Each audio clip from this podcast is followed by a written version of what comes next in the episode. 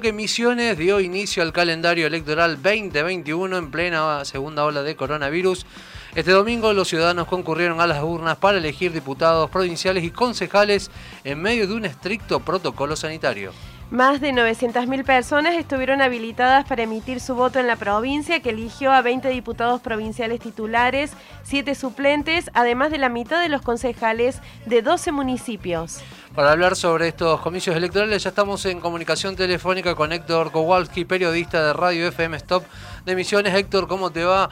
Muy buenos días, Javier Sismondi y Susana Álvarez te saludan aquí desde Noticias al Toque. Hola, muy buenos días, ¿qué tal? ¿Cómo están? Eh, mañana inestable acá en la ciudad del Dorado y bueno, primeramente feliz día para todos ustedes ahí, ¿no?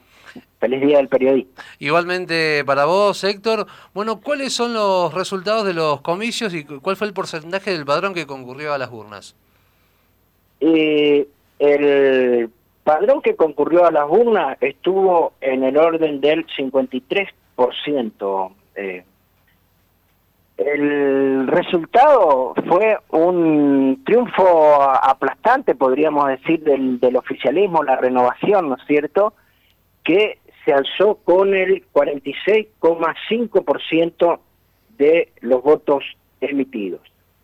En segundo lugar, se consagró el Frente Juntos por el Cambio con el 27,73% y en tercer lugar el Frente PAI para la Victoria, que era la, la unión de eh, un partido agrario social de eh, la provincia de Misiones, con el kirchnerismo duro, con la cámpora, podríamos decir, del gobierno nacional, ¿no es cierto?, que obtuvieron un 14,28% de los sufragios. Después, otras fuerzas provinciales que, que no lograron el Partido Obrero, por ejemplo, que logró el 2,58%, pero que no les alcanzó como para para obtener algún escaño, ¿no es cierto? De los 20 diputados que se renovaban, 11 obtuvo el partido oficial, el Frente Renovador de la Concordia, con eh, ganando un escaño más comparado con el 2017, que ahí al renovar obtuvo 10 escaños.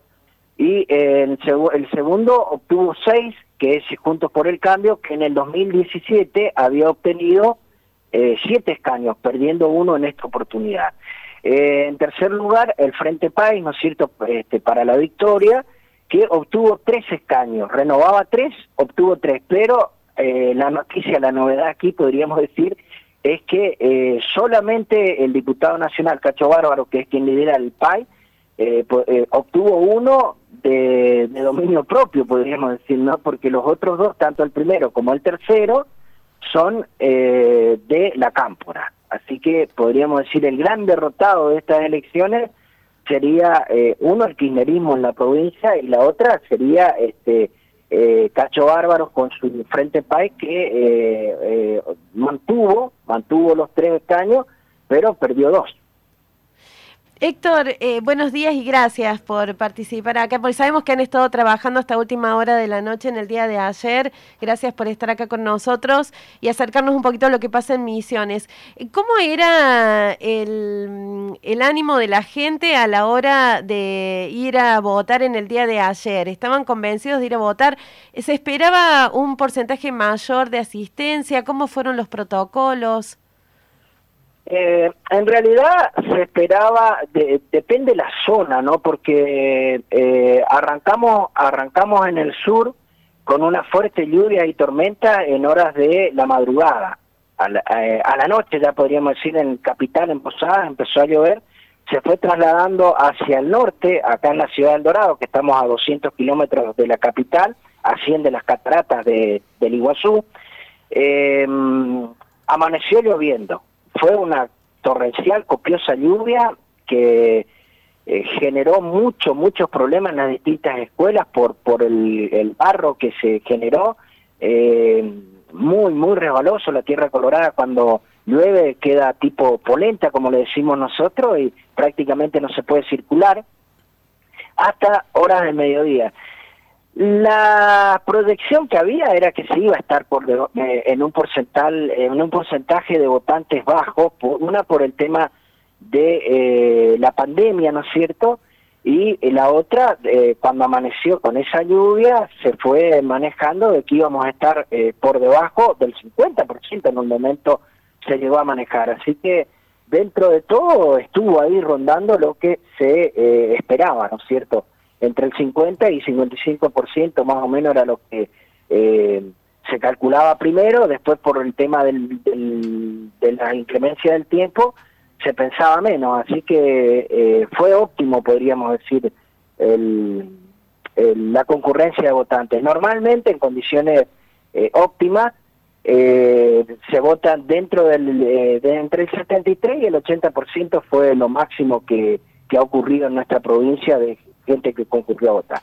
El protocolo fue un sistema disparte, podría decir, porque en algunas escuelas eh, las autoridades de mesa estaban vestidas como astronautas, le llamamos nosotros, ¿no es cierto?, que tienen toda la, toda, todas las indumentarias, este, tienen el traje, eh, tienen eh, el barbijo, tienen la visera, y en lo que hace eh, a la, al cuidado del, de los votantes, los encargados de salud de cada escuela continuamente estaban en las colas rociando a las personas en, en las manos, ¿no es cierto?, con el famoso este, alcohol, alcohol y agua, ¿no es cierto? Y aparte en algunos establecimientos, no en todos, se tomaban la temperatura, que inclusive aquí en la ciudad de, del Dorado, en dos escuelas, eh, se rechazó votantes porque tenían eh, temperatura, eh, concurrieron a votar con fiebre. En una escuela concurrió a votar, justo coincide que el presidente Mesa lo conocía al votante y le dijo, pero vos tenés, vos tenés, eh, vos tenés COVID, le dijo, vos estás aislado, vos tenés que, ¿cómo vas a venir a votar?